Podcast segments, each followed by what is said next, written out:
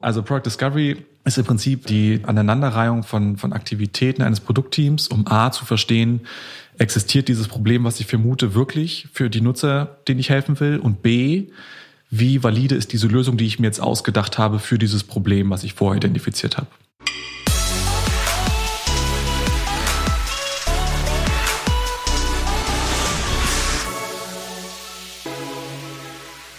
Dieser Fakt eben stammt von Tim Herbig und Tim ist Produktmanager, Coach, Autor, Speaker, also alles, was man 2021 mitbringen muss, um digitale Sichtbarkeit zu bekommen.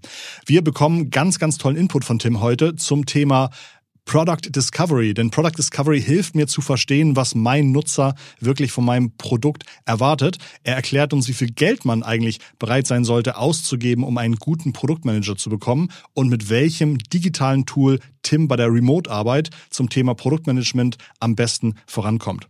Bevor ich aber gleich Tim begrüße, freue ich mich, dass du auf den Play-Button gedrückt hast, denn ich mag mir gar nicht ausdenken, wie dieser Podcast sich angehört hätte, falls deine Ohren nicht dabei gewesen wären. Du bist bei Digitale Vorreiter, deinem Podcast von Vodafone zur Digitalisierung.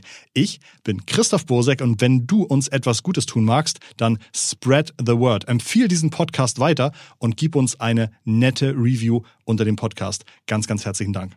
Jetzt aber alle Aufmerksamkeit auf und zu Tim Herbig. Tim, äh, ja, willkommen in unserem gemütlichen und komplett vertraulichen Podcast. Schön, dass du hier bist. Danke, dass ich da sein darf. Du klingst wahrscheinlich relativ gut. Du hast nämlich, ich sehe dich äh, über ein Video, aber du hast ein wahnsinnig gutes Mikrofon vor dem Gesicht. Ähm, wo, wo erwische ich dich und warum bist du so gut ausgestattet?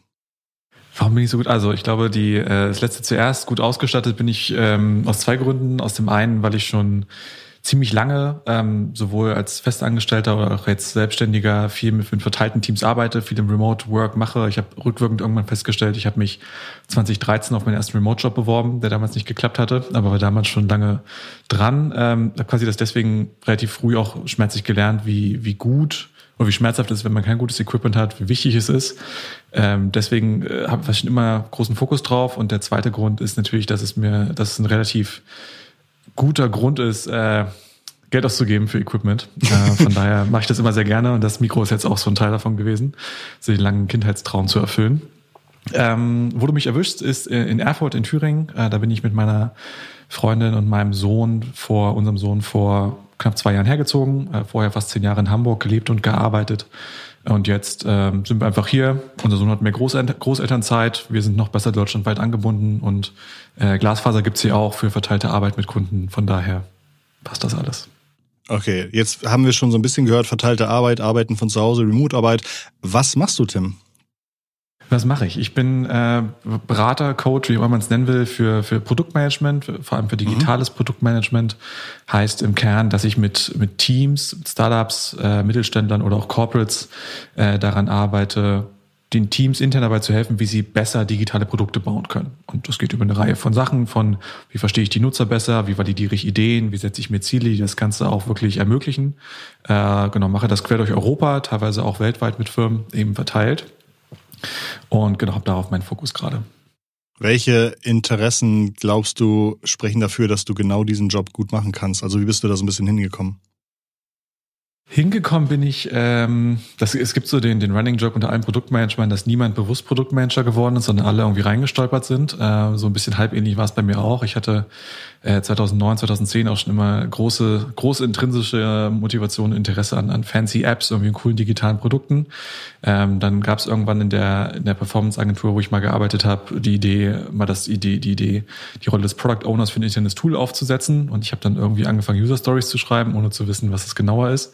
Ähm, und habe aber gemerkt, dass es mich antreibt, irgendwie Anführungsstrichen coole Produkte zu bauen, was auch immer das heißt.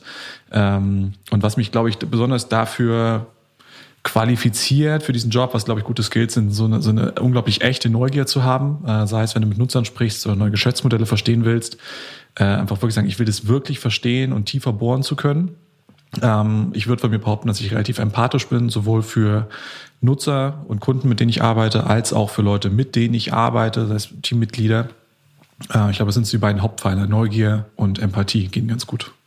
Du hast jetzt schon zweimal gesagt Nutzer. Wie viel deiner Arbeitszeit verbringst du mit Nutzern und wie viel eigentlich mit den, äh, mit den Unternehmen oder Teams? Ähm, das ist mittlerweile ein bisschen schwieriger zu sagen. Ich habe, äh, wenn ich jetzt Nutzer heutzutage so sehe, würde ich sagen, sind meine Nutzer die Leute, die meinen Content vor allem konsumieren, sei es mein Blog oder mein Newsletter oder meine Online-Kurse kaufen. Das würde ich sagen, sind so meine direkten Nutzer. Ähm, damit verbringe ich, würde ich schon sagen, bis zu 50 Prozent meiner Zeit, also mit dem Inhalte erstellen, Inhalt optimieren, äh, Kursarbeit. Und die anderen 50 Prozent sind dann aufgeteilt zwischen wenn man das so nennen will, Sales, auch wenn ich mich jetzt nicht so als großen Salesperson sehen würde, und der tatsächlichen operativen Arbeit mit Kunden, also Trainings, Weiterbildungs- oder Coachings. Kannst du so ein bisschen beschreiben, wie du die Produktmanagement-Landschaft vielleicht auch bei uns hier in Deutschland wahrnimmst? Also ist, sind die Produktmanager in Deutschland allgemein auf einem guten Level oder ist das einfach sehr stark verteilt oder gibt es da einfach Unternehmen, die sagen, oh, ich habe die letzten zehn Jahre so wenig gemacht, jetzt muss ich mal einen Einschlag aufholen? ähm, ich glaube grundsätzlich ist wie so bei so vielen, ich will nicht sagen Trends, aber bei so vielen Themen ist schon so, dass Deutschland da noch ein Ticken hinterher ist vielleicht, was so die, die Wichtigkeit, die Anerkennung angeht. Ich glaube, Deutschland ist ja bekanntermaßen das Land der Ingenieure und ich glaube, genauso ist auch das Land der, wenn jetzt von Digitalisierung gesprochen wird, dann geht es um, um, um Entwickler. Wir brauchen die Entwickler.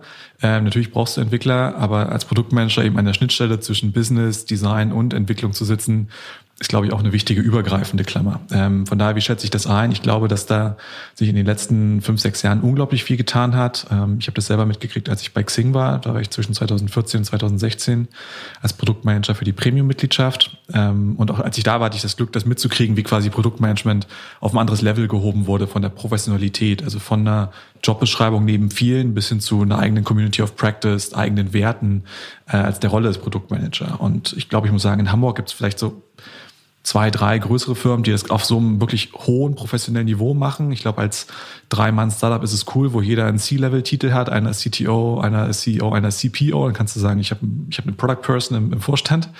Äh, auf größeren Firmen dauert es, glaube ich, dann noch ein bisschen mehr, vor allem je nachdem, wie viel Legacy du vielleicht mit dir mitschleppst, also wie viel Transformation du von einem vielleicht Offline-Business oder ja, Legacy-Business hast zum rein digitalen. Ich glaube, deutschlandweit gesamt äh, ist das stark im Vormarsch, äh, was aber meiner Meinung nach trotzdem immer noch stark von Leuten von, von außen getrieben wird, also aus dem Ausland, die große Trends pushen. Da gibt es aus den USA so zwei, drei Leute. Marty Kagan ist für viele sicherlich ein Begriff äh, seiner Silicon Valley Product Group, die so viele Produkttrends anstoßen. Aber ich sehe auch, dass es immer mehr smarte Leute gibt, die sich auch bewusst äußern mit ihren eigenen Standpunkten auch in Deutschland und so einen eigenen Spin in das Thema Produktmanagement reinbringen. Wenn du in Teams reingehst, wenn du die berätst, wie versuchst du rauszufinden, wo die ungefähr stehen? Also wo ähm, ab, ab, ab welchem Punkt sie dann Input ähm, brauchen? Ja, also es ist typischerweise so, dass ich, ich selber arbeite jetzt gar nicht so auf der Ebene zu sagen, so ganz klein, klein, wie kannst du ein schickeres Backlog machen, wie schreibst du die User Story besser, wie, wie schippst du das Ding schneller? Ich bin eher so an der Ebene, äh, wie schon gesagt, so Ziele setzen und Nutzerverständnis. Das heißt, häufig ist es so, dass ich mit Produktteams arbeite, die irgendwie schon so ein, zwei, vielleicht drei Jahre angefangen haben, digital, agil zu arbeiten, nach so ein paar vielleicht ersten Handbuchregeln und merken, naja, nur Software schneller bauen oder nach Vorschrift bauen bringt's halt irgendwie auch nicht. Wir brauchen noch den übergeordneten Bau. Ähm, von daher bin ich da oft an so einer Stelle rauszukriegen, naja, äh, wie viele eurer Initiativen haben denn auch eine wirklich die Wirkung erreicht, die ihr haben wolltet? Und dann ist so die erste, erste Warnzeichen sozusagen, wir wissen gar nicht, welche Wirkung wir erreichen wollten. Dann sagst du, hm, okay, dann sollten wir vielleicht drüber reden, wie ihr für euch Ziele artikulieren könntet, um eure Maßnahmen stärker zu priorisieren. Äh, wenn du dann wiederum der nächste Schritt ist, wenn du sagst, okay, lass uns mal Ziele formulieren, wie wollt ihr das Verhalten eurer Nutzer dann wirklich verändern? Dann die nächste Frage ist, wir wissen gar nicht, wie sich unsere Nutzer heute verhalten, bist du beim nächsten Baustein sozusagen. Also auf der Ebene kommt man da relativ schnell hin.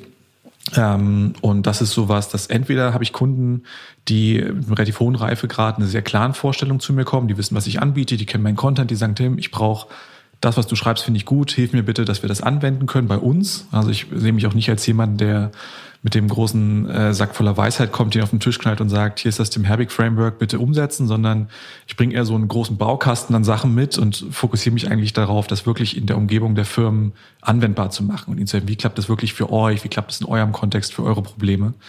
Ähm, genau, damit es auch praxisnah bleibt. Du hast gerade gesagt auch, dass die Leute teilweise schon deinen Content kennen. Du hast sicherlich irgendwie deine Top zwei, drei Artikel im Kopf, die am häufigsten gelesen werden. Weißt du ungefähr, welche Titel das sind? Worum es geht bei den Artikeln? Das ist eine, das ist eine, das ist fast schon eine Fangfrage. Was spannend ist, ich habe, äh, mein, also ich, ich blogge, ich blogge schon relativ lange oder mhm. ähm, schreibe lange Newsletter und habe so vor zwei Jahren angefangen, meinen ganzen Blog irgendwie mal radikal auf den Kopf zu stellen, weil es irgendwie alle meinen, ja, cooler Inhalt, aber es hat so wenig Leute gelesen eigentlich und ich habe das quasi dann es hat sich schon immer um diese zwei großen Themen so gedreht, also Ziel, Ziele setzen mit dem System Objectives und Key Results oder Product Discovery und habe eigentlich meine ganzen Mini-Artikel, die ich habe, in so zwei Mega-Guides zusammengepackt. Ja, ich habe dann gelernt, in der SEO-Sprache nennt man das dann Skyscraper-Page oder so ähm, und habe hab die beiden Seiten eigentlich draufgepackt ähm, und eigentlich sind das so die beiden also technisch gesehen sind es die einzigen beiden Blogposts, wenn man es noch so nennen will. Die sind zwischen 6.000 und 9.000 Wörter, ähm, die es gibt bei mir auf der Seite. Die werden entsprechend auch viel gelesen. Und jetzt bin ich gerade so dabei, da so, das sind so im Prinzip, die geben den Leuten einen guten Einstieg in die Themen, so, so Basis-Coverage. Und jetzt bin ich dieses Jahr zum Beispiel, werde ich mehr Artikel ringsrum machen, die so mehr in die Tiefe gehen und einzelne Disziplinen stärker anschauen. Oder weißt du, mit welchen Keywords die Leute aus Google zu dir kommen? Suchen die dann einfach nach Product Management oder Product Management Please Help Us oder was, was tippen die da ein? ähm, also ich habe es mittlerweile, es war so ein bisschen ich habe eher geguckt, okay, für was möchte, über was möchte ich sprechen? Und das waren halt dann diese beiden Themen. Dann habe ich eher geguckt über, ich glaube, Ahrefs war das damals oder einfach äh, Google Search Suggestion, irgendwie welche, was ist das Wort? Und dann bin ich bei denen erstmal relativ breit. Also A ist das Wort wirklich Product Discovery, dann gibt es noch Product Discovery Methods, es gibt Product Discovery Framework, so in der Richtung. Äh, das gibt's ganz viel. Und auf der auf der Ziel, Zielsystem OKR-Seite ist es dann eher so OKRs für Product Management, OKR Examples, OKR Product Roadmaps, also so ein bisschen der, der Longtail, die dann einzelne Kapitel in den großen Guides sind. Wie könntest du mir Product Discovery erklären in drei Sätzen? okay, drei Sätze ist eine gute Challenge. Also nicht, nicht, also drei, nicht, in, nicht in 3000, nicht in 6000 Wörtern, sondern nicht in 6000. weniger. Also Product Discovery ist im Prinzip die Aneinanderreihung von, von Aktivitäten eines Produktteams, um A zu verstehen, existiert dieses Problem, was ich vermute, wirklich für die Nutzer, denen ich helfen will, und B, wie valide ist diese Lösung, die ich mir jetzt ausgedacht habe für dieses Problem, was ich vorher identifiziert habe. Äh, mega. Habe ich, hab ich, hab ich verstanden. Jetzt würde ich fast am liebsten nachfragen, wie geht man da am besten vor? Aber eigentlich möchte ich auch noch verstanden, was OKR bedeutet. Genau. Ähm, ja, OKR viele vielleicht auch schon mal gehört, es steht am Ende kurz für Objectives und Key Results, kommt lange, äh, ist glaube ich schon seit den 90ern unterwegs, von Andy Grove bei Intel äh, groß gemacht, dann oder eingeführt, dann groß gemacht bei Google äh, und Kleiner Perkins, der Venture Capital Firma und auch hier wieder so, ist lange in den USA glaube ich schon da, ist jetzt so gefühlt seit zwei, drei Jahren in Deutschland auch ein richtig heißes Thema, zumindest gibt's, wenn man sich jetzt so Stichwort Google wieder die, die Google Search Ads anguckt, immer mehr OKR Master Trainings und Zertifizierung.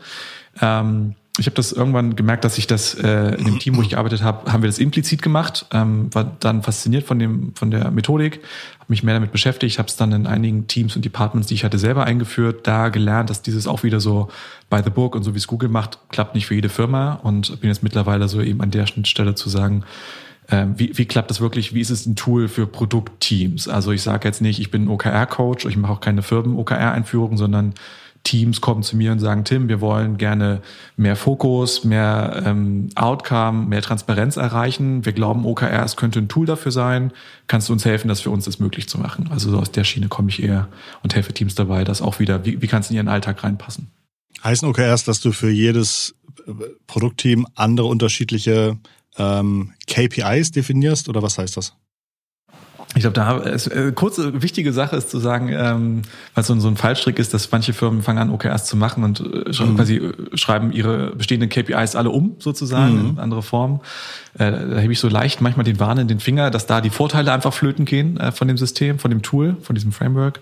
Ähm, grundsätzlich aber zu sagen, klar, also als Team, glaube ich, muss es halt in der Balance sein zwischen, was kann ich wirklich auch messen? Also es macht, glaube ich, keinen Sinn, ich schreibe mir die Metriken auf, wie ich mein Wunder, was mein Kundenverhalten ändern will, nur um festzustellen, dass ich das Ganze Ganze nicht messen kann. Ja, also in sollen OKRs dabei helfen, dass ich entlang eines Zielzyklus, vielleicht ein Quartal, vielleicht wie auch immer sechs Wochen, entlang dieses Zyklus jede Woche oder alle zwei Wochen gucken kann, habe ich schon was bewegt auf dem, äh, auf dem Weg zum Ziel oder nicht. Und wenn ich natürlich was habe, was ich gar nicht messen kann, dann klappt das nicht so gut. Was sind so typische OKRs? Oh, also ich glaube, muss man auch differenzieren. Ich glaube, typische OKRs, die du in vielen Firmen findest, sind sowas wie ähm, ähm, vervollständige das Requirements-Dokument, äh, führe fünf Nutzertests durch, release drei Features. Das sind, was man gemeinhin so Output-OKRs nennt. Also ich beschreibe wirklich eher, was, was am Ende als was was ich produzieren will, statt was ich bewirken will. Und wenn ich jetzt sagen, was ich bewirken will, das wäre dann eher so Outcome-OKRs genannt. Das heißt, da möchte ich beschreiben, wie verändert sich das Verhalten von Teammitgliedern, von Nutzern. Also das könnte zum Beispiel eine äh, Nutzerzufriedenheit sein. Das kann auch sowas sein, ein bisschen mehr leichter messbar. So Time spent on Article Detail Page wäre zum Beispiel eine Verhaltensänderung. Eine Conversion Rate, wobei sich die oft relativ langsam ändert. Ähm, oder auch, könnte auch sowas Technisches machen wie API Response Time zum Beispiel. Gibt's da äh, gute Bücher zu? Ähm, ja, gibt sehr gute Bücher. Ähm, da würde ich, empfehle ich mal gerne zwei. Es gibt ein Buch, das ist, ähm, das hat auch war so mein Einstieg in das OKR-Thema, das ist äh, Radical Focus von Christina Watke, eine, eine Professorin Coach aus den USA. Und das zweite Buch, das ist letztes Jahr rausgekommen, das heißt OKRs at the Center, ähm, was sich noch mehr mit dem ähm, Organisationsfokus so ein bisschen orientiert, wie das in ganzen Organisationen ähm, stattfinden kann. Kurzer Disclaimer an der Stelle, können wir kurz überlegen, was drin lassen. Also äh, das Buch hat meine Freundin mitgeschrieben. Äh, deswegen empfehle ich es jetzt nicht, sondern weil ich es wirklich gut finde. Ähm, könnt ihr nochmal sagen, ob das irgendwie relevant ist oder einfach nicht. Also ich hätte es jetzt trotzdem gelesen, es sei denn, du sagst, deine Freundin schreibt sehr schlecht. Dann würde ich es natürlich rausnehmen, nee, aber. Es ist extrem gut. äh, dann nee, also deswegen, ja, dann bleibt es ja, ja, dann bleibt es selbstverständlich drin. Ähm, du hattest angehend gesagt, dass du eher zufällig zum Thema Produktmanagement gekommen bist und das auch so ein geflügeltes Wort äh, ist oder das viele so sehen. Ich glaube, das ist auch tatsächlich natürlich so, dass man jetzt nicht jemanden dahinsetzt, der schon ganz viel ähm, Methodenahnung hat, Methodik hat, sondern irgendjemand sagt, du kannst doch ganz gut irgendwie organisieren, mach mal Produktmanagement. Kannst du nochmal für die Hörer erklären, wie viel man eigentlich ausgeben muss, um einen tollen Produktmanager zu bekommen? Vielleicht auch, damit die Hörer sich mal überlegen, oh, ist es vielleicht eins der Gründe, warum ich in der Digitalisierung ein bisschen langsamer vorankomme als gedacht? Ist das vielleicht, dass ich im Produktmanagement spare? Uff, okay. Also ähm ich würde sagen, jetzt mal angenommen, du bist jetzt nicht irgendwie ein Startup, was noch bootstrapped ist und äh, nur Sweat Equity verteilen kann, sondern du bist irgendwie eine Firma, die sich erstmal gute Leute leisten kann. Ich würde behaupten, wenn du in Deutschland jemanden einstellen willst, der oder die auch Erfahrung hat im Produktmanagement, schon mal zwei, drei Cases gesehen hat, ähm, glaube ich, ist es nicht verkehrt, irgendwo äh, in der Range von, von 70, 80, vielleicht sogar 90 anzusetzen, 90.000 Euro im Jahr anzusetzen.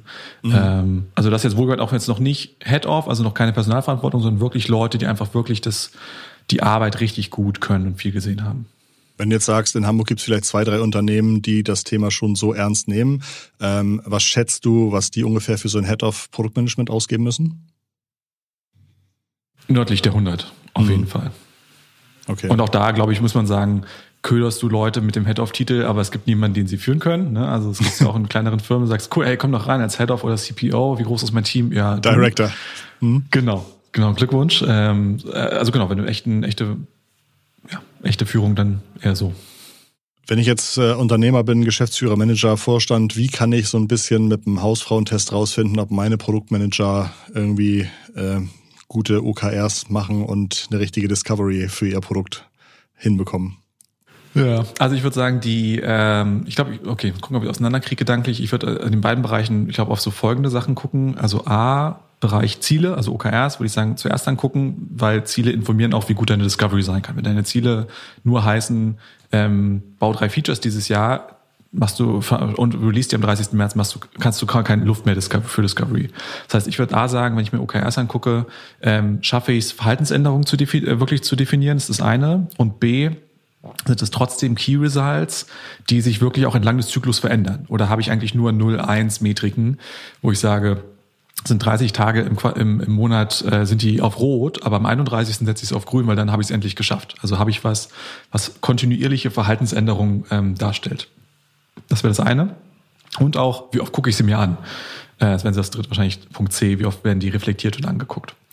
Ähm, bezüglich Discovery würde ich so machen, ähm, zu sagen, ist klar, warum wir uns dieses Problem angucken. Also sagst du, ist die Motivation intern oder extern? Also gibt es ein Businessproblem oder hast du irgendwie gesehen, es gibt so eine fancy neue Sprach-App auf dem deutschen Markt und deswegen willst du so ein Problem explorieren? Ähm, das wäre das eine. Also ist das Problem, kann das Problem klar artikuliert werden und hergeleitet werden von den Personen? Ähm, B, werden auch die richtigen äh, Research-Methoden verwendet. Also viele Leute springen immer gleich zu, ich muss ein Interview machen, ich muss mit Leuten reden. Ich würde immer kurz bedacht sagen, hm, überleg dir erstmal, was musst du lernen und ob dann qualitative oder quantitativer Research dir die, die richtige Antwort liefert, ist so Nummer zwei. Ähm, also diese Struktur. Dann gibt es viele Details, würde ich sagen, wie gut ist ein Interview, was machst du im Interview oder nicht. Aber das, das viel Wichtigere finde ich dann eher noch zu sagen, äh, wenn ich mir eine Idee ausgedacht habe, ähm, habe ich auch genug Confidence eingesammelt durch kleine Experimente oder Validierung, bevor ich sage, ich baue die Sache dann am Ende des Tages auch wirklich erst. Das wären, glaube ich, so die drei Punkte, wo ich bei Discovery drauf achten würde. Du hast, glaube ich, in den letzten Jahren auch viel Experimente gemacht, AB-Tests durchgeführt. Ähm, kannst du mal so ein bisschen beschreiben, was so besondere Learnings sind, wo du schon fast inzwischen schlafwandlerisch vorhersagen kannst, hey, ähm, mach aus zehn Bullet Points lieber drei Bullet Points und mehr Leute klicken weiter? ähm, ich würde fast so eine Sache noch vorab stellen. Ich glaube, der spannende Punkt ist bei AB-Testing experimentieren ist, ehrlich gesagt ist, ich glaube, 90 ähm, Prozent aller Firmen, wenn sie nach irgendeiner Validierungsmethode gefragt werden, sagen sie AB-Testing. Und aber ich wiederum fast mehr als 80 Prozent dieser Firmen äh, können gar nicht AB testen, weil ihnen halt der komplette Traffic fehlt. Also ich würde wirklich jedem sagen, ich glaube, bevor ich mir die, die fancy Idee überlege, mal einen AB-Test Signifikanzkalkulator anzuschmeißen, um mal rauszukriegen, wie lange müsste so ein Test eigentlich laufen. Und bei vielen Firmen kommt dann raus drei Monate. Dann sagst du, vielleicht doch nicht so eine gute Validierungsidee, darauf zu warten. Ähm, wie viel glaub, Traffic braucht man für einen guten Test? Oh Gott, Kopfrechnen, schrecklich. Also, ähm, keiner, also glaube, keiner die, also die Faust, du kannst also die Faustformel, die Faustformel, die ich mal ähm, gelernt habe, die ich immer, die ich wirklich im Schlaf immer raushole, ist zu sagen, du willst eigentlich, wenn du mal angenommen hast zwei Varianten, du willst eigentlich pro Variante mindestens 500 Conversions drinne haben, die noch besser 1000. Also was sei es der Newsletter Sign-up, der Kauf oder der Checkout-Button und du willst das mindestens zwei Wochen lang laufen lassen, um quasi zweimalige wöchentliche Saisonalitäten ausgeglichen zu haben, regionale Feiertage und so weiter. Das ist so die Grundformel. Und ich glaube, wenn du sagst, na ja, so ein Test muss ja auch vorbereitet werden und ausgerollt werden. Also wenn du in zwei Wochen irgendwie 30 Conversions hast, dann brauchst du gar nicht erst anfangen. Das ist die falsche Methode. Was sind denn gute Alternativen? Gut, das Problem ist, wenn ich ähm, zu wenig Traffic habe für einen AB-Test, dann kann ich, dann klappen auch jegliche andere quantitative Methode einfach nicht. Also alles, was mit Zahlen und Statistik zu tun hat. Das heißt, ich mhm. muss ähm, qualitativ vorgehen. Das heißt, ich muss ähm, wieder bist du wieder bei dem Punkt, noch besser in der Lage sein, mit meinem Nutzer zu sprechen, äh, Nutzerin, und zu verstehen, wenn ich verschiedene Varianten eines Produkts durch einen Prototypen zeige oder durch geschickte Fragestellungen oder ich beobachte sie dabei, wie sie vielleicht einen Wettbewerber benutzen, ähm, viel mehr darauf pieksen und Leute auf wirklich bestehende ähm, Verhaltensmuster festlegen und nicht, schätz doch mal, wie oft du Folgendes gemacht hast, sondern ganz explizit und nah am echten Erlebnis bleiben. Du schreibst einen eigenen Newsletter, oder? Ja. Was sind zwei, drei Tipps, wie ich auf meiner Seite mein Newsletter mit mehr Leads versorgen kann? Also die Taktik, die bei mir mit Abstand am besten geklappt hat, also sind zwei Sachen, die gut klappen. Das eine ist, ich habe ja von diesen großen Guides erzählt, die ich, äh, die ich schreibe, also diese beiden großen Artikel sozusagen, äh, und die ganz oben als PDF anzubieten. Ähm, klappt extrem gut, weil es natürlich relativ klar ist. Ähm, bei mir zum Beispiel ist es so, fast über 80 Prozent meines Traffics ist Desktop, ja, entgegen jeglicher, jeglicher Trends, sonst ist halt ein Arbeitscase. Äh, und im Büro schaffen es die wenigsten Leute, sechs bis 9.000 Wörter zu lesen. Das heißt, PDF-Download für später klappt extrem gut. Äh, Variante Nummer zwei, damit habe ich jetzt letztes Jahr angefangen, ist, ich habe äh, quasi mir ein schlaueres Opt-in-Tool äh, geholt, wo ich quasi die Attribute aus meinem E-Mail-Tool berücksichtigen kann. Also ich kann sagen, zeige Pop-up wirklich nur, wenn das noch nicht runtergeladen oder die vier Attribute ähm, erforderlich sind oder erfordert waren äh, kann sogar Sachen vorausfüllen. Ähm, und das war auf jeden Fall auch eine große, große Veränderung, Leuten weniger, dafür hoffentlich zielgerichtetere Opt-ins zu zeigen. Welches Tool ist es? Das ist ConvertFlow. Mhm. Das bin ich gestoßen. Es gibt noch ein anderes Write Message, aber das war mir ein bisschen zu komplex, ehrlich gesagt. Und ConvertFlow macht einen ziemlich guten Job. Äh, die, ich nutze Active Campaign für die E-Mails, die ganzen Daten rauszuziehen, das zu synken. Äh, klappt ziemlich gut da. Jetzt haben wir zwölf Monate Corona-Beeinträchtigung hinter uns, Homeoffice, Remote-Arbeit, Gibt es nochmal Learnings, die in den letzten zwölf Monaten besonders auf die äh, wie Schuppen von den Augen gefallen sind? Irgendwas, was du vielleicht schon gedacht hast, aber du sagtest, krass, das hat sich wirklich beschleunigt oder hat sich anders rausgestellt, als ich es erwartet habe? Hm. Ich glaube, das da würde ich fast zwei, zwei Sachen sagen. Einmal so, was ich so beobachte am, am, am Markt, was auch immer das heißt, und für mich selber vielleicht, das so am Markt ist das Spannende für mich dass ich schon schnell gemerkt habe, äh, in unserem Zeitalter des Thought Leadership, dass irgendwie als Corona losging, jeder oder jede, die mal ein äh, Zoom-Meeting erfolgreich eingestellt haben, haben nochmal Tipps dazu geteilt, wie Remote-Arbeit jetzt geht. Äh, ich glaube, das Spannendere, was auch mein Ratschlag ist an vielen Firmen, ist zu sagen, guckt nicht auf andere Firmen, die jetzt auch notgedrungen remote machen, sondern guckt auf Firmen, die vorher schon remote waren. Also guckt auf die Remote-First-Firmen, die richtig, das richtig schon lange machen, guckt auf Automatic, guckt auf Basecamp, äh, guckt teilweise auf Stripe oder GitLab, was die schon vor Corona gemacht haben, adaptiert lieber das, statt nur zu sagen, wie bringe ich jetzt die Büroatmosphäre äh, remote rüber. Das ist so mein Tipp nach außen. Äh, für mich nach innen war ein großer, großer Change nochmal. Ich habe vor ein paar Jahren zwar schon äh, Deep Work gelesen von Carl Newport und dachte so, oh ja, gute Ideen. Und habe aber letztes Jahr auch in einer fairerweise teilweise limitierteren Arbeitszeit halt nochmal das Buch nochmal gelesen und gemerkt, wie viel radikaler ich mit meinem Balance aus Medienkonsum und äh, ja, Creation Time irgendwie machen muss. Gerade wenn ich sage, ich will versuche, komplexe Ideen des Produktmanagements anfassbar im guten Content rüberzubringen, dann äh, klappt das nicht, nachdem ich morgens erstmal drei Stunden Sponnen gelesen habe, äh, sondern muss mich da irgendwie radikaler priorisieren. Welches Tool hilft dir beim Produktmanagement am meisten weiter? Ähm, welches Tool? Also die, mittlerweile würde ich sagen, ist es, äh, ist es Miro als virtuelles Whiteboard, ähm, was einfach äh, für mich mit Kunden gut klappt, aber auch für viele Kunden eine sehr gute Schaltzentrale sein kann, um Sachen zu dokumentieren, um meine OKRs zu definieren, um Discovery zu dokumentieren, um Prozesse zu dokumentieren. Es ist, glaube ich, unabdingbar geworden. Wenn du Kunden, die das noch nicht kennen, erklären musst, warum das eine gute Idee ist, was sagst du denen? Äh, ich sag denen, dass ich daran glaube, dass erfolgreiche Remote-Arbeit halt auf äh, inklusiver Zusammenarbeit auf Augenhöhe funktioniert. Das heißt, nicht nur eine Person sollte PowerPoint-Charts zeigen, nicht nur eine Person sollte reden, sondern alle sollten in der Lage sein, mit dem gleichen Handicap gleichzeitig an allen Inhalten zu arbeiten. Äh, und das ist dann, da bist du relativ schnell bei so einer Lösung äh, wie Miro. Cool. Gibt es für dich ein digitalen Vorreiter, jemand, der besonders tolles Produktmanagement macht, der vielleicht auch das Thema Produktmanagement als Maxime seiner Firma ausgerufen hat, irgendjemand, der dich regelmäßig ähm, begeistert, dem man vielleicht folgen kann oder vielleicht nochmal drüber nachdenken kann, was der so sagt und macht?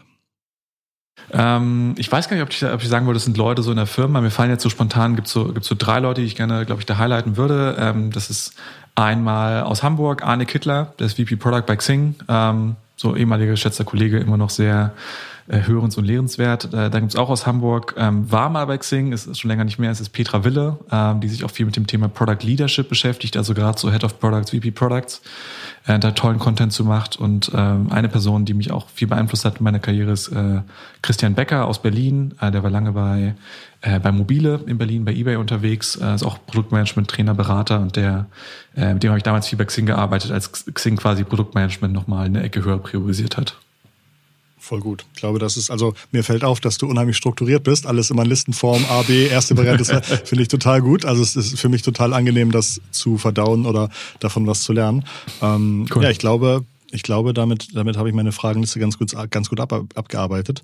Ähm, danke dir schon mal für deinen Input. Oh, hast du noch irgendwelche beruflichen oder privaten Meilensteine dieses Jahr, die du mit uns teilen möchtest? Ähm habe ich einen Meilenstein? Weiß ich nicht. Also ich habe so zwei mhm. Sachen. Ich glaube, auf der einen Seite ähm, beruflich na klar, äh, habe ich. Na klar, hast du eine Liste. Ja, klar habe ich eine Liste, genau. Natürlich sind es zwei. Ähm, das hast mich natürlich total verunsichert. Nein, Entschuldigung. Also, äh, nee, alles gut. Beruflich ist es so bei mir, habe mich letztes Jahr hingesetzt und gemerkt, ähm, ich könnte dieses Jahr meine eigenen OKRs, ich könnte von allem irgendwie ein bisschen mehr machen, vielleicht ein bisschen mehr Geld, ein bisschen mehr Reichweite, ein bisschen mehr Kunden, Kunden zufriedener. Habe gemerkt, dass mir das aber nicht, nicht wirklich reicht, äh, um es ab, um abzuleiten, was ich eigentlich tun will. Äh, bin jetzt gerade so im Prozess nochmal meine eigene Mission, meinen eigenen Purpose nochmal neu zu schärfen, um das klarer ableiten zu können und dann auch so den ganzen Spaßteil, nochmal das Branding neu zu machen, Q1 zu machen. Das ist so äh, die Sachen, die dran sind. Ähm, das ist so ein, ein Meilenstein im Q1 für mich. Ähm, privat habe ich nicht so was Konkretes, weil es auch so natürlich so unvorhersehbar bleibt und fast noch schlechter vorhersehbar. Ein Meilenstein, den ich irgendwann mal machen will, ob es dieses Jahr wird, weiß ich nicht. Es gibt, ich bin äh, relativ leidenschaftlicher Rennradfahrer und es gibt so eine verrückte Tradition von Rennradfahrern zwischen Weihnachten und Neujahr 500 Kilometer zurückzulegen ähm, draußen und verschiedenes zusammengestückelt. Und äh, das, ich habe ein paar Freunde, die sind deutlich fitter auf dem Rad als ich. Dann gucke ich immer neidisch, wie sie das machen. Äh, und irgendwann hoffe ich, dass ich mal sowohl die Fitness als auch die Zeit, als auch die Motivation habe, das auch zu machen. Ähm, ja, das ist so ein verrückter Meilenstein. Sehr cool. Dann wer weiß, also wollte ich ja sagen, das kannst du erst wieder nächsten Weihnachten rausfinden, ob du es diesmal schaffst, aber dann drücke genau. ich dir da auf jeden Fall Daumen. Ist nichts, was man so zwischendurch Aber ich kann auch hinarbeiten, kann. genau. Zumindest ja. an der Fitness arbeiten. Oder ihr könnt, ihr könnt, das ist doch eh besser fürs Wetter, mal Weihnachten in den Sommer legen oder so. Naja, ihr kriegt das schon hin. Ganz, ganz, ganz lieben Dank, Tim, für deinen wirklich umfangreichen und äh, äh, finde ich auch fachlich sehr tiefen Input. Das finde ich sehr gut. Ähm, ich glaube, da haben die Leute zu Hause auch gerne mitgehört und auch ein, zwei Tools mitgenommen, die sie vielleicht in ihrem eigenen Unternehmen mal testen oder darüber diskutieren können. Das finde ich immer besonders wichtig oder besonders wertvoll für den Podcast. Ganz, ganz cool. Cool. Mm, vielen Dank auch zu dir nach Hause. Ja, ich hoffe, ich habe da ähm, ich habe da genau zusammengefasst, wie du es, wie du den Podcast aufgefasst hast. Denk bitte unbedingt dran, auch hier ja, Conversion Optimierung ein Abo dazulassen. Das ist für uns emotional extrem wichtig. Und ähm, dann habe ich einfach auch eine gute Woche. Wir hören uns nächste Woche wieder. Liebe digitale Grüße gehen raus. Hab eine gute Woche. Ciao sagen. Tim. Und Christoph. Bis bald. Ciao. Ciao.